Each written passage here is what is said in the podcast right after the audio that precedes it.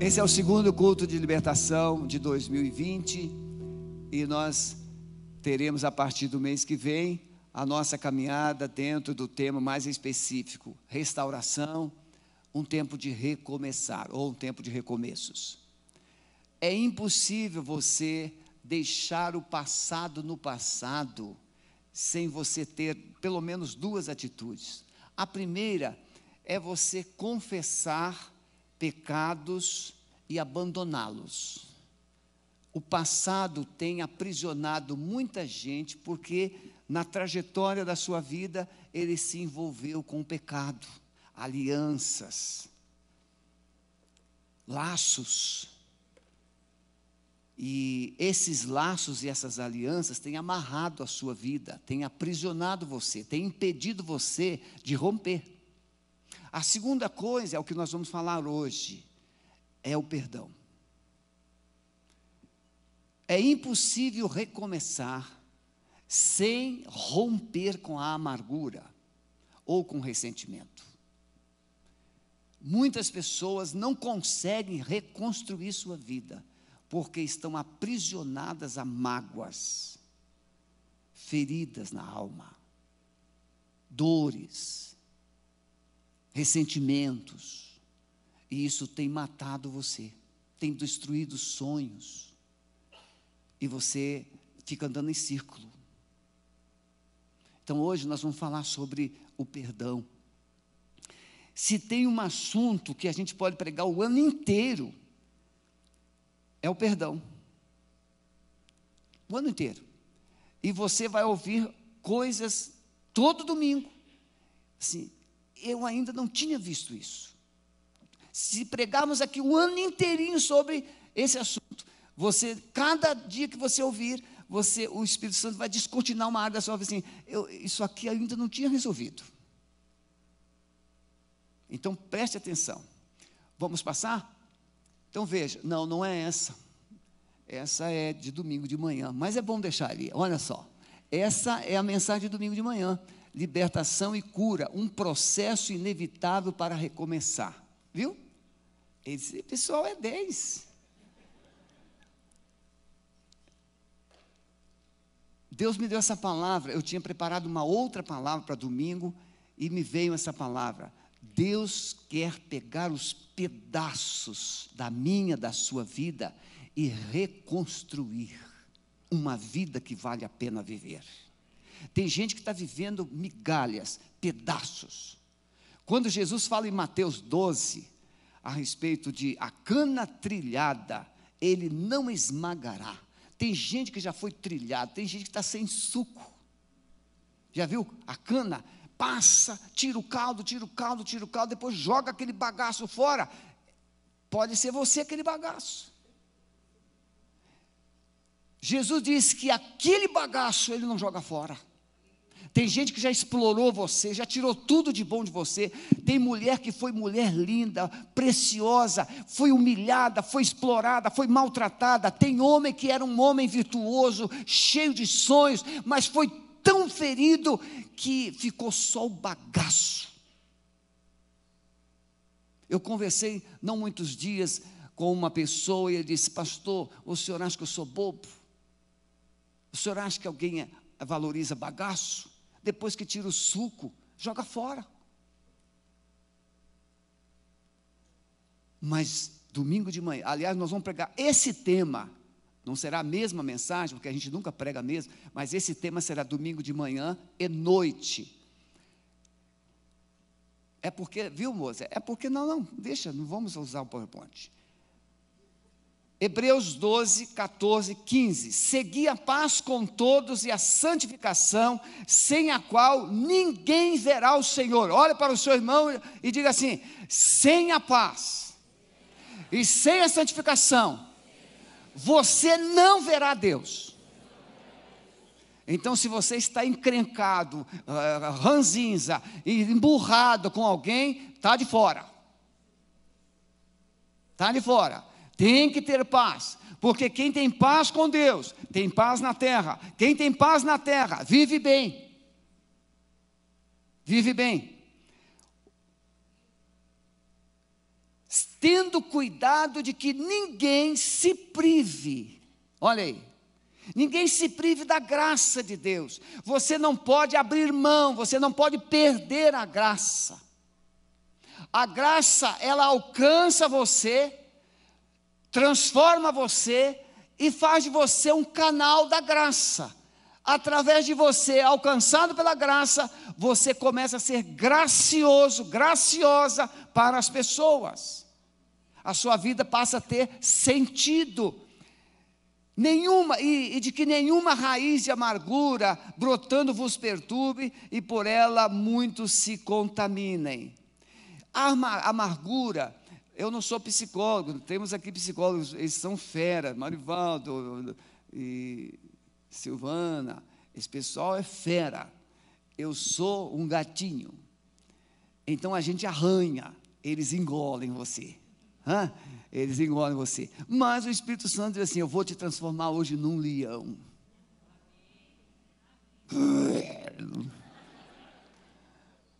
Hã? Você, quando o leão ruge, os demônios fogem. E tem crente que não foge do mal com o rugido do leão. Mas o leão vai rugir hoje na sua alma. Então, amargura é uma prisão da alma, é uma cadeia, é um quarto escuro. Amargura impede você de enxergar as pessoas como elas são. Amargura impede você de ter paladar na vida. Gostou dessa, Silvano? Paladar. Você já viu que coisa triste é a pessoa? Veja, quem usa prótese, eu usei prótese muitos anos, agora eu uso dentes transplantados. Chique, né? Mas quando eu parei de usar prótese, eu tive que ser ajudado por uma fonoaudióloga.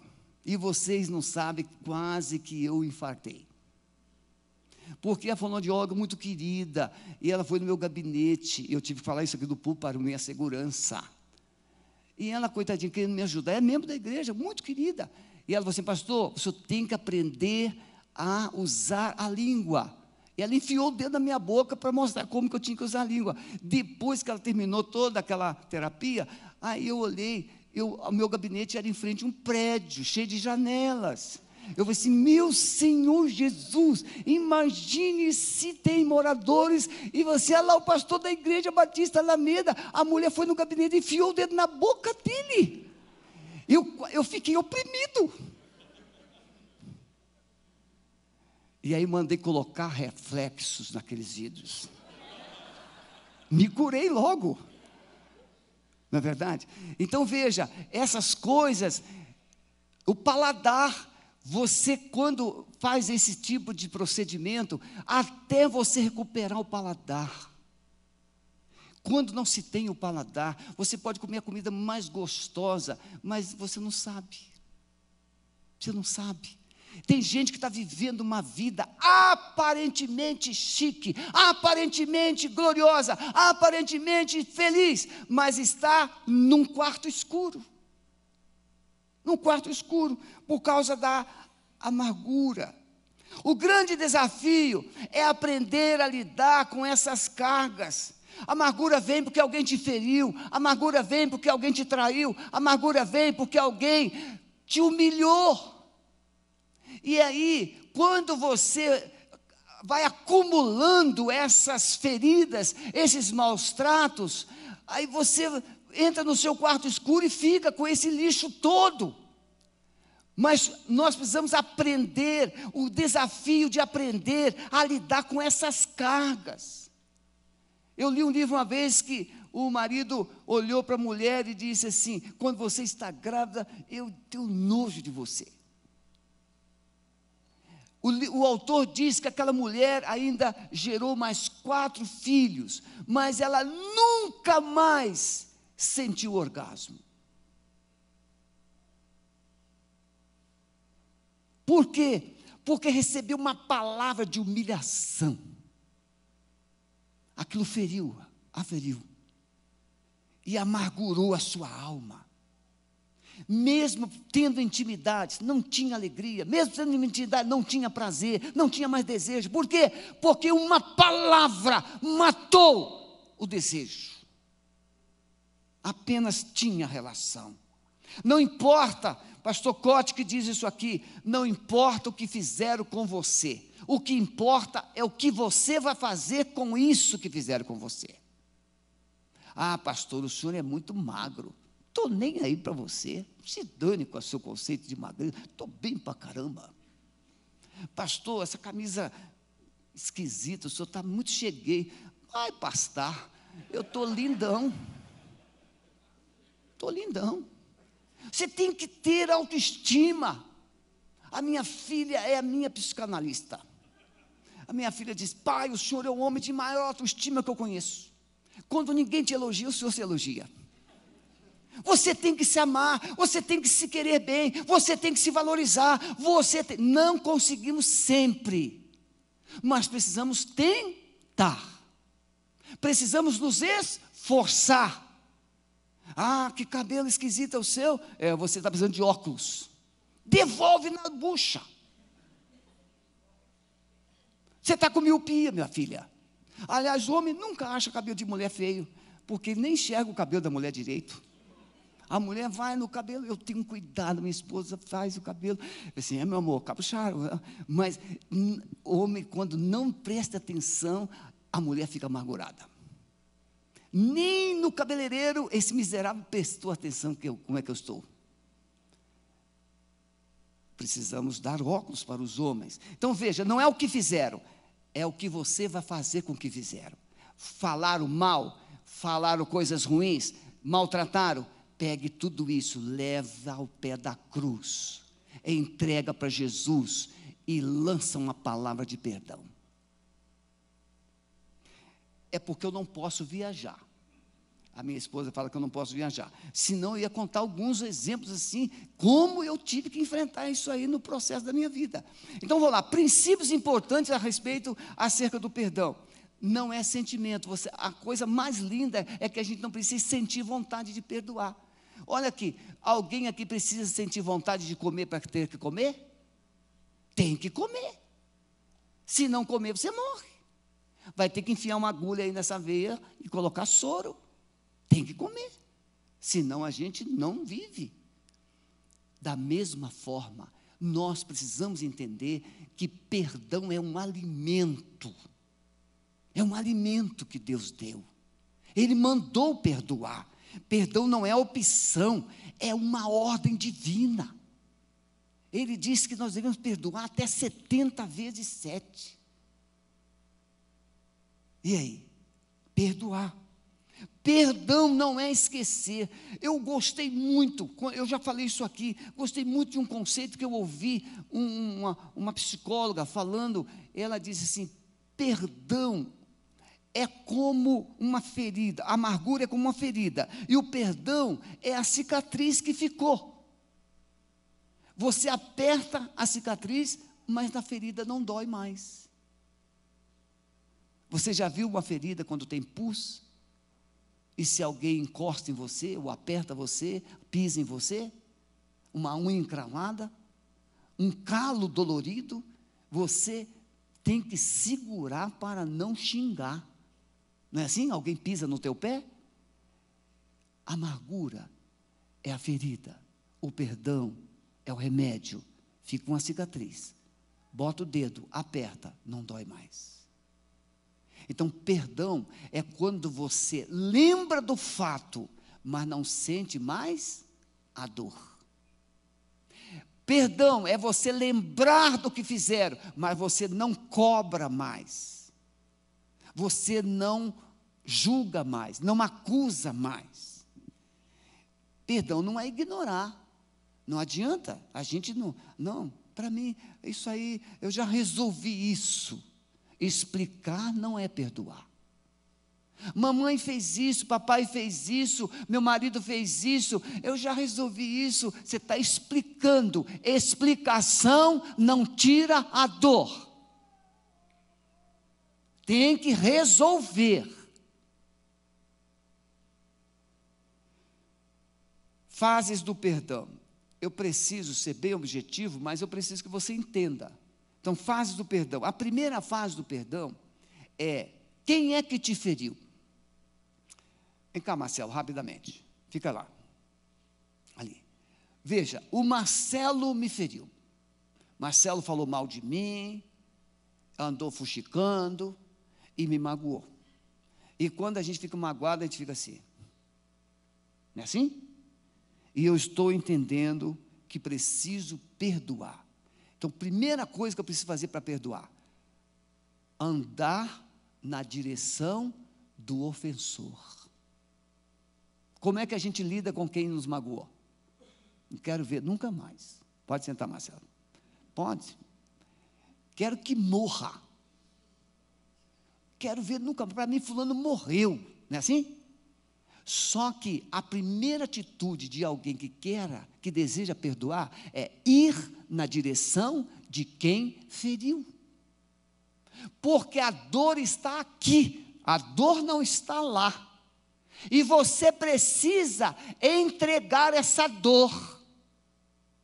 Você precisa dar nome a essa dor. E você precisa falar com a pessoa que te feriu. Então, tem que caminhar na direção do ofensor, seja ele, seja ela, seja o pai, seja cônjuge, seja quem for. Você precisa caminhar na direção. Tem gente que foge, muda de cidade, muda de estado, muda de país. Quando você deita, o seu ofensor está lá no seu travesseiro. Você está pensando nele. Não adianta. Segunda coisa, começa com a indiferença. Você sabe que é confrontado, tem que perdoar, mas você vai se dar o quê? Uma de indiferente. Quem aqui já brigou? Casal. Quem aqui já brigou, ficou magoado um com o outro? Levanta a mão. Quantos dias vocês ficaram sem se falar um com o outro? Quem ficou dois dias? Levanta a mão. Quem ficou três? Quem ficou mais de uma semana sem, sem falar? Tem gente honesta ainda na vida. Né? Então veja, você, fulano te feriu, você vai dar uma de indiferente. É como se ele não estivesse presente no ambiente. Tem, tem cônjuge que fala com o filho, fala para tua mãe que eu queria comer um ovo. Não é assim ou não é? Ou então manda um zap Eu já conheci um casal que a mulher estava na parte superior, o marido na parte inferior do imóvel, e eles se conversavam por e-mails. O zap ainda não tinha. Por e-mails. Você poderia, por gentileza, desligar o, o fogo do feijão? Imagine, tem que andar com o computador na mão. A indiferença é uma atitude que nós temos com a finalidade de atingir o outro, o nosso silêncio. Deita, mas não dá boa noite. Deita, mas não fala, não conversa. Senta à mesa, a comida desce empurrada, mas você não conversa. E fica esse ambiente fúnebre por causa da indiferença. Mas é assim que começa. Atitude que busca atingir o ofensor em silêncio e frieza. E o que, que isso causa? Mais dor. Um certo homem, ele criou lá um problema com a esposa, a esposa ficou muito magoada e ele também ficou, e acabaram brigando. E não, não se resolveram, na hora de dormir ela deitou e a mulher roncava. Tem mulher que ronca. E ele rolava para um lado, ele rolava para o outro, ele rolava para um lado, ele rolava para o outro, ele ficou zangado, ele ficou nervoso, ele ficou raivoso, porque ela dormia e ele não. Mas ele começou a falar assim: Senhor, é ela que errou, e por que, que eu que não durmo? Ah, ela que errou, ele que não dorme. Quem não dorme, meu irmão, é quem erra. É quem está ferido que não vai dormir. Você já viu uma criança? Uma criança não tem conta para pagar no dia seguinte, não tem preocupação com nada. A criança passa o dia, bateu na cama, pá, dorme. Chegou a hora, a criança dorme, desliga o botão, tchum. Ela pode ser 220, desligou o botão, ela dorme. E você? Não dorme. até três da manhã, e vai na geladeira e come, e vai na sala e come, e aí fica mais gordo e mais gorda, porque não quer perdoar. E começa a colocar a culpa no outro. Só que você que decidiu guardar o veneno. Com a indiferença. Aí vem essa raiva. A raiva é a reação que surge quando entendemos que a única alternativa é perdoar. Tem que entender. Quem aqui já teve lá um machucado, um furunco e teve que espremer? Hã? Aqueles furuncos naqueles lugares mais inapropriados. Eu não sei por que, que furunco escolhe os lugares mais esquisitos para nascer. E aí tem que espremer até sair o car negão. Não sei por que, que existe carnegão no furunco. Podia ter só o pus. Não, mas tem um carnegão, que é um pedaço tipo de nervo. Enquanto aquele troço não sair, o pus não vai parar de fluir ali dentro. Tem que espremer. E, e espremer é bom. É bom para quem espreme. Mas para quem é exprimido, não. Né, Marivaldo? Quando a gente espreme, por exemplo, eu gosto de tirar bicho do pé. Quando a gente ia para a praia, lá no Rio de Janeiro, e tinha a criação de galinha, as crianças, sempre, dois dias lá, já estava cheio de bicho no pé. Eu gostava de pegar aquela agulha e futucar, futucar, e tirar aquela cápsula do bicho do pé. Eu gostava. Tirar espinho do pé. Eu gosto de futucar. Eu não tenho pena de futucar. Tirar um espinho. Hã? Eu mesmo que corto as minhas unhas. Mas quem espreme não sente, mas quem é exprimido sente. Raiva é quando você é exprimido, a sua ferida é exprimida e você sente a dor e aí isso te leva a mais um passo, conflito. Você sente que percebe que pode perdoar. Eu posso perdoar, eu, eu, eu vou perdoar, mas você ainda não está com muita vontade. Sabe que precisa perdoar, mas ainda começa a racionalizar. Mas foi ele, foi ela. Mas você já sabe. Isso te incomoda, isso te irrita essa raiva, e você começa a viver esse conflito dentro de você. E quando você cede o fato, a verdade, que tem que perdoar, aí você cai numa frustração. Eu estou falando a verdade? É mais ou menos isso? Frustração é aquela decepção de que você perdeu, o outro ganhou. O seu direito não existe, é o outro. Irmãos, o ofensor, ele não está nem aí para direitos e deveres. Ele te feriu e foi embora. Você ficou com a farpa, você ficou com o pus, você ficou com a dor. É você que tem que resolver e vem esse conflito. A convicção de que o perdão é o único caminho e que você pode e tem que perdoar, mas você não gosta da ideia, isso te perturba, isso te agonia. Surge aí um sentimento de tristeza e frustração, mesmo reconhecendo que está fazendo a coisa certa. Estou fazendo a coisa certa, mas certa para quem? Para quem vai? Porque quem foi ferido acha que o perdão vai beneficiar o ofensor. É o ofensor que está sentindo dor? Irmão, eu vou antecipar uma coisa aqui. Quem foi ferido, está magoado, está sentido, não sabe, não consegue interpretar que se ele ou ela não se amar, não vai conseguir perdoar o outro. O perdão é o maior gesto de amor que alguém tem para consigo mesmo. Porque ele decide não carregar mais o lixo. É isso. Eu não vou carregar mais isso. Eu não vou viver mais com isso. Eu não vou mais sofrer com isso. Eu me amo.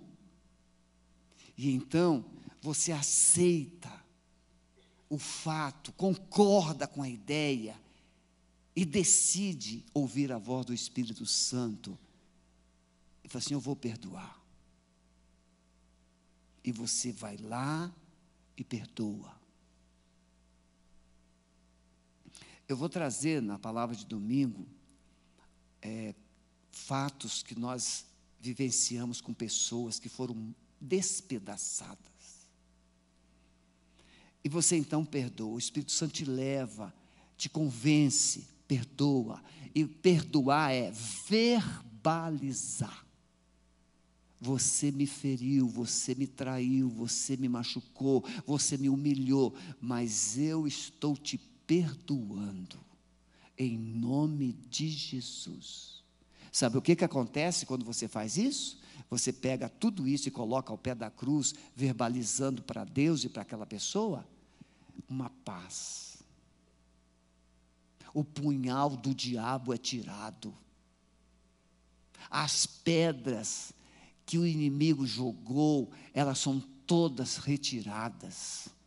E você experimenta que a justiça de Deus foi feita no seu lugar. E você experimenta a paz, todo aquele desejo de vingança foi embora. É, é, ficou só a cicatriz. Você aperta agora, não dói mais. E aí o que, que acontece? A cura. Você já viu alguém que tenha recebido uma cura física, contar o testemunho triste. Fulano tinha câncer. Aí foi curado do câncer. Imagine um mudo, nunca falou.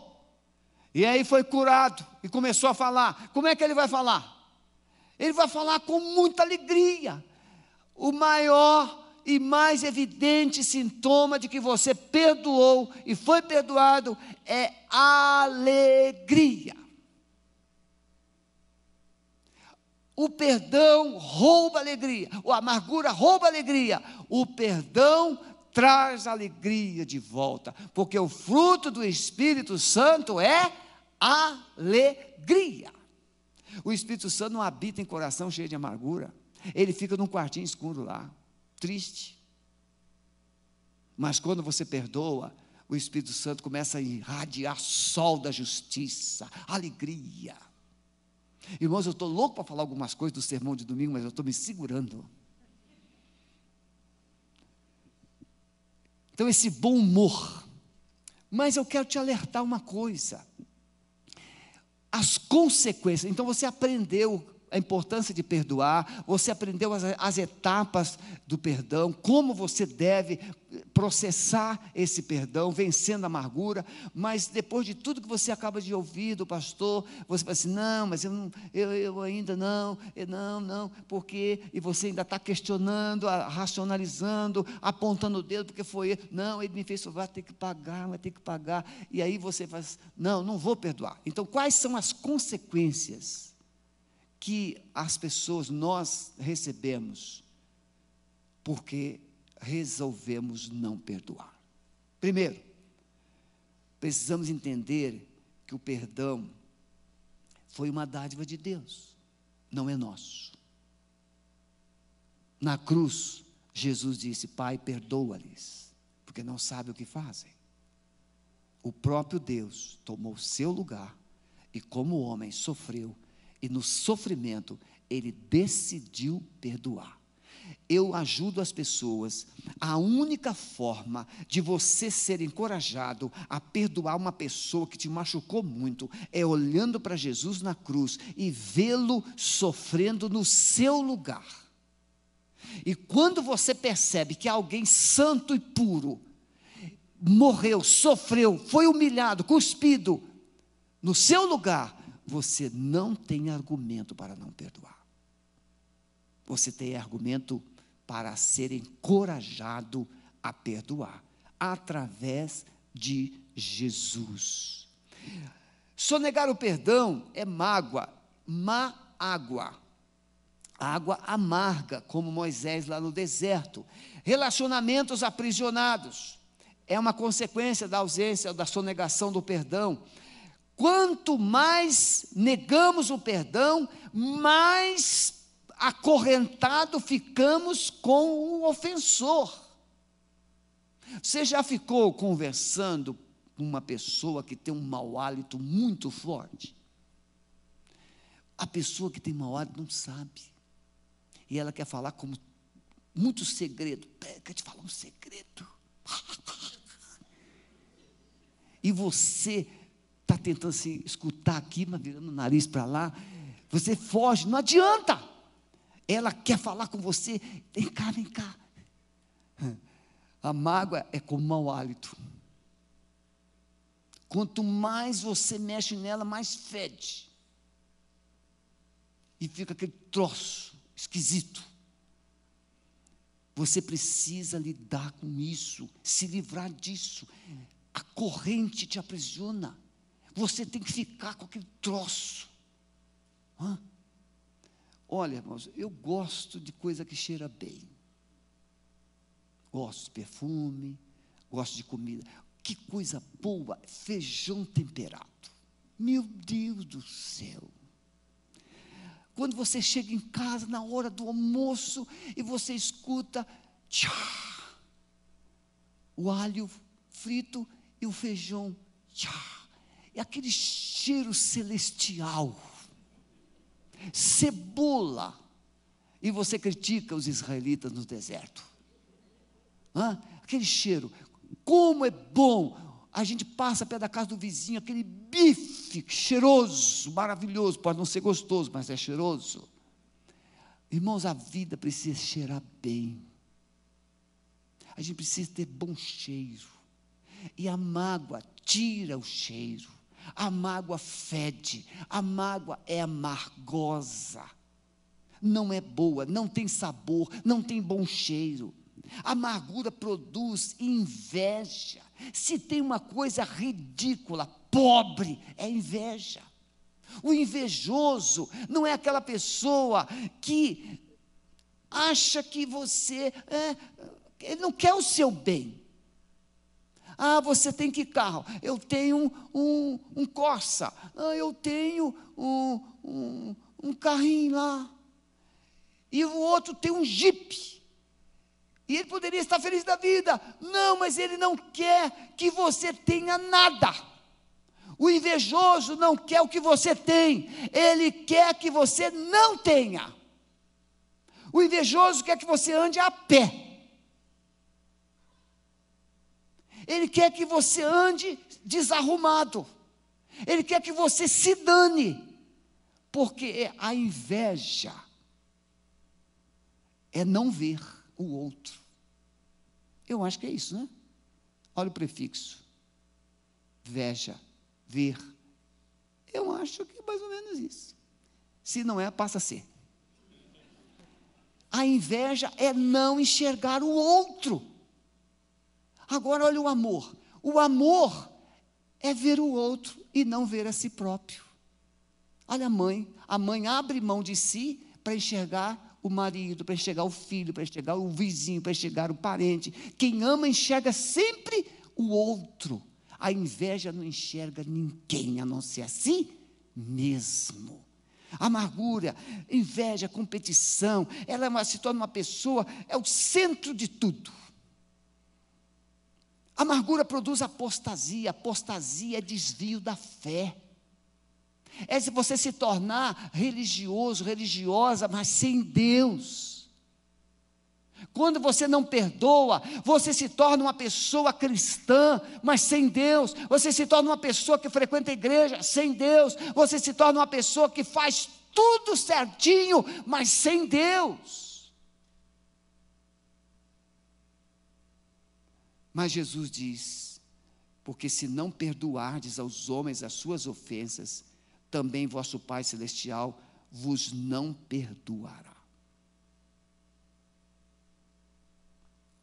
Quando você rejeita perdoar, você está impedindo Deus de perdoar. Não é que Deus está impedindo, é você que não está pronto para receber perdão. Por isso que aquela mulher pecadora, Jesus disse: Por isso seus muitos pecados foram perdoados, porque ela muito me amou. Quem é perdoado se torna pessoa apaixonada, amorosa. É o ciclo, irmãos. A ausência de perdão é um ciclo de desgraça. Rejeição, falta de perdão, apostasia, desintegração, doenças psicossomáticas. Tem gente com câncer por causa de mágoa, a ausência de perdão. Nós tivemos caso aqui, a, mamãe, né? Foi, vou falar porque é um testemunho que foi dado publicamente. A mãe do, do nosso irmão Moisés, ela ficou com uma ferida na perna 20 anos, 30 anos. E quando ela estava no hospital com aquela ferida, as filhas foram lá e começaram a conversar, conversar, conversar, pouco antes dela morrer.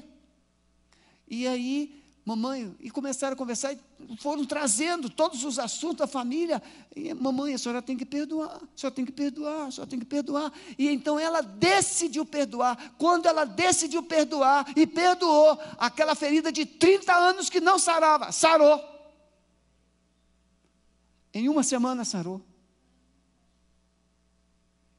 Então tem gente doente porque não aceita perdoar. Tem gente com feridas no corpo porque não aceita perdoar. E tem gente que vai para o inferno porque não aceita perdoar. Eis o motivo de tantos crentes afastados. O que tem de crente afastado da igreja por causa, por causa da falta de perdão, por causa da amargura. Não, porque fizeram isso comigo. Não, porque não me visitaram. Ah, porque não fizeram isso, não fizeram aquilo, não fizeram isso, não fizeram aquilo. Pois é. O que você vai fazer com o que não fizeram?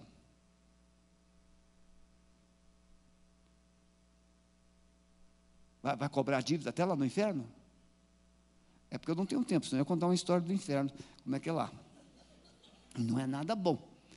Então veja, abuso de líderes, disciplina, orgulho, legalismo, tantas coisas e as pessoas não querem perdoar.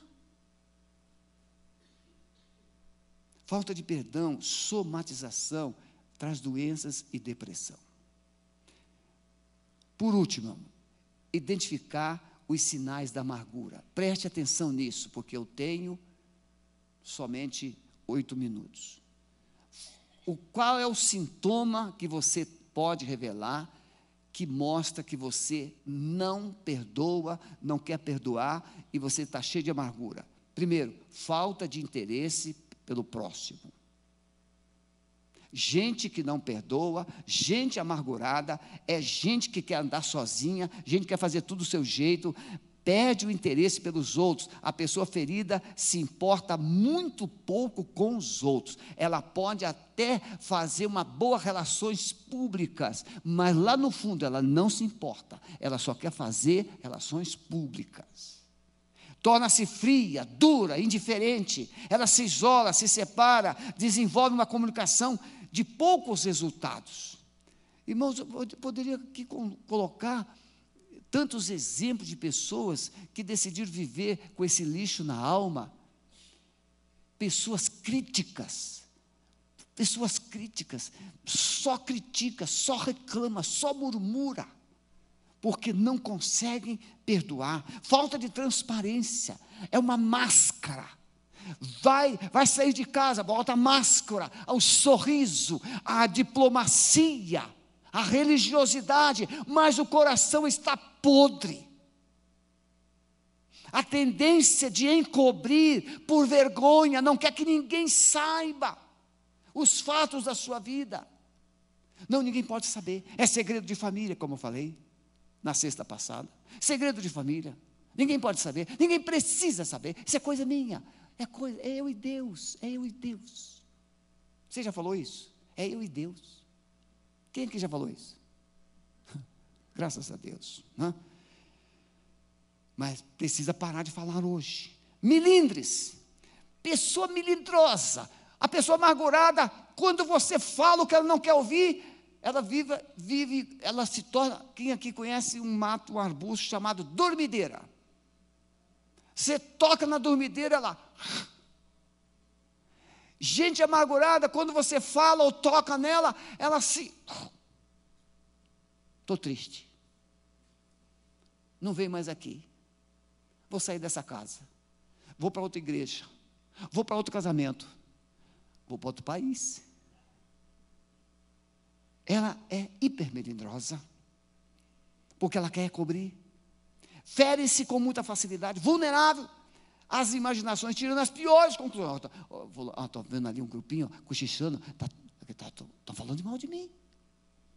Essa é a pessoa amargurada. Quando vê alguém feliz, viu algum passarinho? O que que viu? Uma vez eu falei para uma pessoa assim: Bom dia! Ele falou assim: Onde? Tem gente. Tem gente que é muito difícil. E quando eu vim para Curitiba, eu vim assim todo assanhado, né? Alegre. E o curitibano é. Agora não, o curitibano já se converteu, agora não.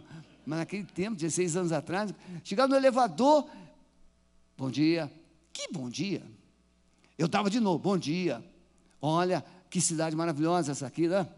E eu apanhei tanto, eu apanhei tanto, eu apanhei tanto, que eu falei assim, Senhor, eu, eu acho que o Senhor me trouxe para a cidade errada. E aí o Espírito Santo falou assim: Eu não te trouxe aqui para você ser amado por esse povo, eu trouxe você aqui para você amar esse povo. Ah, sim, Senhor. Agora entendi. Aí cheguei no púlpito da igreja, o templo antigo, falei assim: irmãos queridos, quero dar uma boa notícia para os irmãos. Eu, eu, quero pedir perdão, porque eu estava esperando que os irmãos me amassem bastante, mas os irmãos não conseguiram ainda. Mas Deus me ensinou que eu fui trazido para cá para amar os irmãos. Aí a igreja ficou em pé e me aplaudiu de pé. Não, talvez você não estivesse nesse tempo, mas aplaudi, bateram palmas. Por quê? Porque gente curada não se preocupa com quem vai amá-lo ou não, mas gente amargurada cobra dívida com juros e dividendos. Medo de novas relações. Não, não quero mais me envolver com homem, porque esses homens são todos os safados. O homem olha assim: não, mulher só quer meu dinheiro. A filha, não, não quero nada com esse negócio de família, não, porque é só encrenca. Tudo ausência de perdão. Nunca eu vou me casar. A filha, o filho viu o desastre do casamento dos pais. Pouca gratidão, tem dificuldades de demonstrar atos de bondade. São imediatistas, quer tudo para ontem. Você ainda não fez? Tem dificuldade de ouvir, espera. Rebeldes. Corre o risco de se aliar a más companhias. Toda gente amargurada vai procurar um outro amargurado e os dois ficam se lambendo. Porque os dois se entendem. Ela fala o que a outra entende, mágoa. E a outra fala, a gente se entende maravilhosamente bem. E ficam ali se lambendo a vida toda, mas não se curam. Não se curam. Gente, por que, que a gente, quando está doente, procura um médico? Por que, que você não procura outro doente para se consultar? Mas a gente procura o quê? Um médico. Médico cuida de doente. Doente precisa de médico. Ou de um psicólogo ou de um pastor, você precisa de alguém para te ajudar. Mas não, o amargurado, ele vai procurar outro amargurado e fica se lambendo, não quer resolver.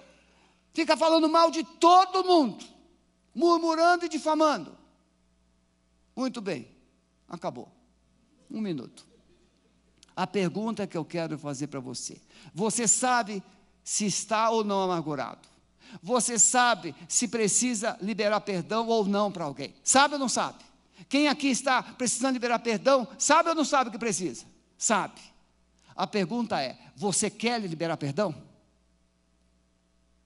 A outra, você sabe que precisa pedir perdão para alguém. Sabe ou não sabe? Você pisou na bola, você machucou, você feriu. Então você sabe que precisa pedir perdão. E então não precisa ficar com enrolação. Você quer pedir perdão? Terceiro e último, você está com esse montão de lixo aí, amargurado. O que, que você quer fazer com isso? Quer continuar carregando? Lixo só traz barata, rato e parasitas. Mas Jesus quer te trazer vida abundante. Mas para você ter vida abundante, você precisa abrir esse coração, confessar o que está errado, liberar perdão e pedir perdão a Deus. Quem hoje gostaria de recomeçar direito e deixar o passado na cruz? Levanta do seu lugar, pode vir aqui à frente. Chegou o dia de você recomeçar, romper com esse passado. Chega de viver. Vamos ficar em pé. Vou chamar os músicos para vir aqui. Pode vir à frente, se você entende que precisa recomeçar a sua vida.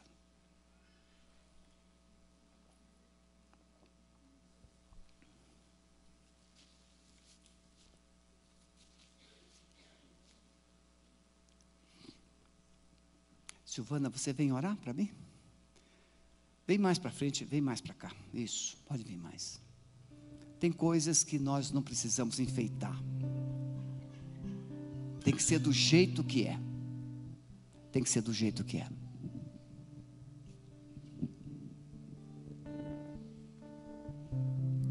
Eu quero que você que veio perdoar essa pessoa, coloque agora diante do Senhor, junto comigo. Senhor Deus, em nome de Cristo Jesus, eu estou perdoando e falo o nome da pessoa. Senhor, não sou mais eu o juiz, mas eu coloco tudo que eu sofri diante do teu altar. Abro mão dessa posição de estar julgando quem me feriu.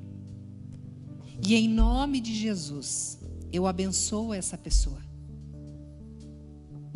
E agora, Senhor, passa do teu bálsamo nas minhas feridas. Que o teu Santo Espírito cele essa ferida para que nunca mais Satanás possa usá-la para me machucar. É no nome de Jesus é que eu faço essa oração. Agora você que tem uma mágoa com você mesmo. Você que volte e meia está dizendo: eu fiz burrada, eu não podia ter feito isso. Por que, que eu fiz? Você que perdeu um casamento em função disso. Você que perdeu muita coisa em função disso, agora receba essa oração. Senhor Deus, eu estou me perdoando. Em nome de Cristo Jesus, eu confesso que naquele momento eu não ouvi a tua voz. Me perdoa, Senhor, e me possibilita novas oportunidades, um novo recomeço. E você que sabe que tem que ir pedir perdão para alguém, vamos orar agora, Senhor Deus, desde já, prepara esse momento em que eu chegue lá para pedir perdão. Senhor Deus, tira do meu coração qualquer expectativa. Eu quero ir lá para honrar o teu nome. Por isso, Senhor Deus, me dá o momento certo e as palavras certas, para que seja um momento de engrandecimento somente ao teu nome. É no nome de Jesus é que eu oro. Queridos, então me permitam orar agora. Senhor, eu te louvo, Senhor Deus, porque cadeias foram tiradas aqui hoje e Pai Santo, demônios deixaram de receber alimento a partir de hoje, porque não existe mais amargura nesses corações. Espírito Santo de Deus, eu quero pedir agora discernimento para cada um de nós, para enfrentarmos Satanás, repreendermos a tentativa dele voltar para o mesmo lugar, repreendermos ele vindo falar ao nosso ouvido que não é para perdoar Senhor Deus, em nome de Cristo Jesus, toda honra, toda glória é somente ao Senhor. Senhor Deus, nós entregamos como um sacrifício de louvor tudo aquilo que sofremos, toda humilhação, toda falta de reconhecimento, toda falta de amor, todo abandono, Senhor Deus, nós colocamos no teu altar. E Senhor Deus, Espírito Santo de Deus, Preenche agora esses vazios, Senhor Deus. Pai, traz o amor, Senhor Deus, que sobrepõe a dor. Espírito Santo, agora em abundância, Senhor Deus, vai sendo derramado nos nossos corações. Vai derramando, Senhor Deus, o teu amor, Senhor. Vai fechando esses buracos. E, Senhor, sopra com a alegria do Espírito aqui, Senhor. Nós queremos sorrir, Senhor. Nós queremos cantar baseados, Senhor Deus, na presença do Teu Espírito, Senhor. Pai, nós sorrimos, não porque, Senhor Deus, nós temos tudo certo na nossa vida, mas nós sorrimos porque nós temos o suficiente que é o Senhor nas nossas vidas. Louvado seja pelo Teu sacrifício na cruz, louvado seja pelo Teu amor incondicional, Senhor Deus. Pai querido, em nome de Cristo Jesus, derrama desse amor no nosso meio, Senhor. E, Senhor Deus, que a alegria do teu espírito nos sustente dia a dia. Em nome de Cristo Jesus, Senhor Deus, eu peço por aqueles que vão sair daqui e vão pedir perdão. Prepara esse momento.